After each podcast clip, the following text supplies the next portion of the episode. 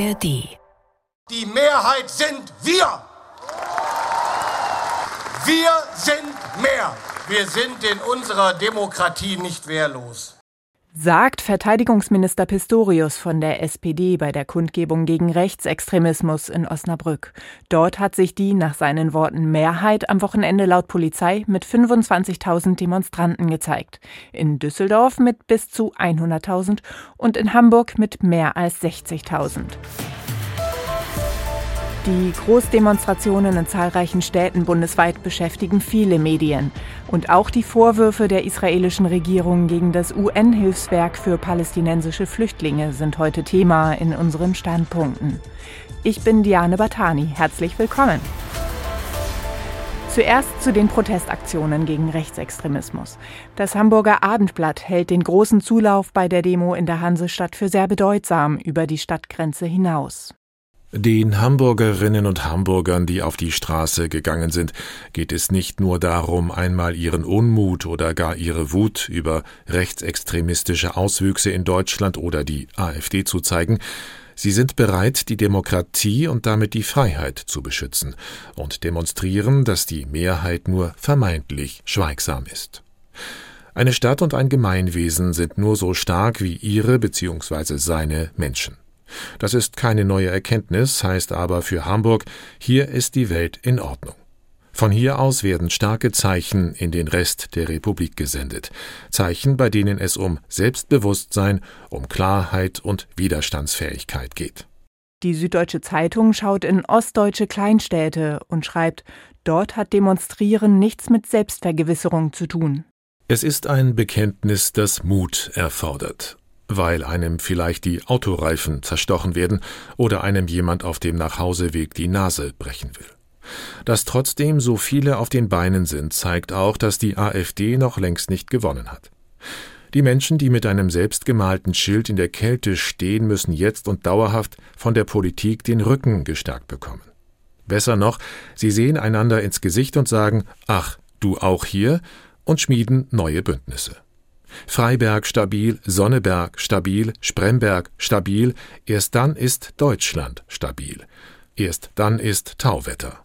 Der Tagesspiegel hofft auf eine Wirkung über Deutschland hinaus. Gelingt es in Deutschland in den kommenden Wochen ein inklusives Bündnis, eine effektive Brandmauer gegen Rechtsextremismus zu bilden, kann dies ein weiteres Erstarken der AfD bei den anstehenden Landtagswahlen verhindern.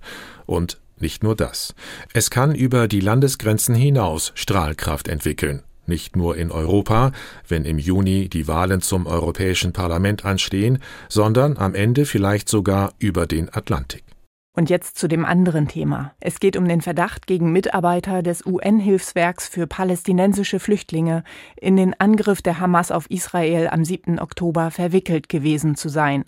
Die Stuttgarter Nachrichten zeigen sich empört. Welche Organisation könnte garantieren, dass Mitarbeiter niemals zu Verbrechern werden? Es wäre zu viel verlangt. Auch vom UN-Hilfswerk für palästinensische Flüchtlinge UNRWA. Sollte sich bestätigen, dass sich bis zu zwölf Mitarbeiter am Massaker der Hamas in Israel beteiligt haben, hätte das dennoch viel mit dieser Organisation zu tun. Wer ihren Vertretern zuhört, weiß, UNRWA ist im Gazastreifen zu einer Art Vorfeldorganisation der dort herrschenden Hamas geworden. So ist es keineswegs schockierend, wie UNRWA-Chef Philipp Lazzarini glauben machen will, dass Deutschland den Geldhahn zudreht. Vielmehr schockiert die Tatsache, dass die Bundesrepublik 2023 200 Millionen Euro an diese Organisation gezahlt hat. Die Welt bringt das Dilemma auf den Punkt. Ein dem Völkerrecht und der Humanität verpflichtetes Land wie Deutschland darf an dieser Katastrophe nicht vorbeischauen. Das tut es zum Glück auch nicht. Allein seit dem 7. Oktober flossen 138 Millionen Euro in die palästinensischen Gebiete. Doch auch wer die Hilfe empfängt, hat Pflichten. Absolut folgerichtig haben bereits mehrere Staaten ihre Gelder für das Hilfswerk vorerst eingefroren. Die Vorwürfe gegen UNRWA sollten Grund genug sein, die Mechanismen unserer Entwicklungshilfe grundlegend zu hinterfragen.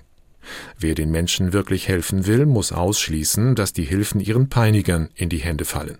Die UNRWA, so viel scheint nun klar, kann das nicht garantieren. Die Taz warnt davor, überstürzt über das UN-Hilfswerk zu entscheiden. Ob die bestehenden Kontrollmechanismen ausreichen, muss diskutiert werden. Auch jetzt schon macht die Organisation allerdings nicht, was sie will, sondern gleicht etwa alle ihre Mitarbeitenden mit der UN-Sanktionsliste ab. Die Namen werden auch Israel vorgelegt. Die UNRWA in Abwesenheit einer politischen Lösung des Israel-Palästina-Konflikts abzuschaffen, ist in niemandes Interesse, weder der Menschen in Gaza noch Europas und auch nicht Israels. Ein über Jahrzehnte gewachsenes System kurzerhand zu beseitigen, würde die Lage nur verschärfen. Und damit enden die NDR-Info-Standpunkte heute. Eine neue Folge kommt morgen. Ihr könnt uns auch abonnieren, dann verpasst ihr nichts. Tschüss und einen guten Wochenstart wünscht euch Diane Batani.